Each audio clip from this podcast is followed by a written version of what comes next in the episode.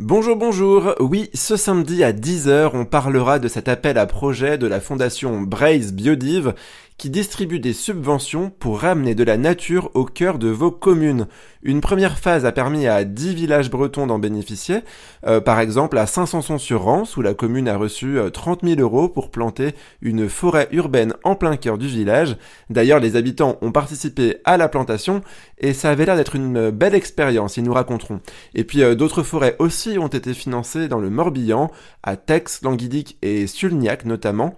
Alors ce qui fait la particularité de cette fondation qui est unique en France, il faut bien le dire, c'est qu'elle a été créée par la région Bretagne, mais dans le but de récolter des fonds privés pour financer ces initiatives. Seulement 30% d'argent public vient subventionner ces projets, le reste de l'argent provient de mécènes comme Engie ou des banques qui veulent soutenir l'environnement en Bretagne.